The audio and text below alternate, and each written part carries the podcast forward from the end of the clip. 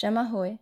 Сегодня мы с вами поговорим, как можно смеяться, подшучивать и прикалываться на чешском языке. Для этого существует достаточно много фраз.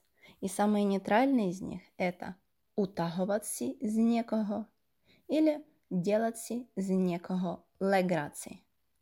Обратите внимание, что здесь мы используем предлог «з» с родительным падежом. То есть, если я хочу сказать «ты прикалываешься надо мной», это будет «делаешься за мне леграции», если мы хотим просто сказать «ты смеешься», то «делаешься леграции». Более разговорные варианты – это «стрілеться з некого» или «делаться з некого сранду». Ну и, наконец, вулгарные фразы на чешском – это «делаться козы», «делаться пердел».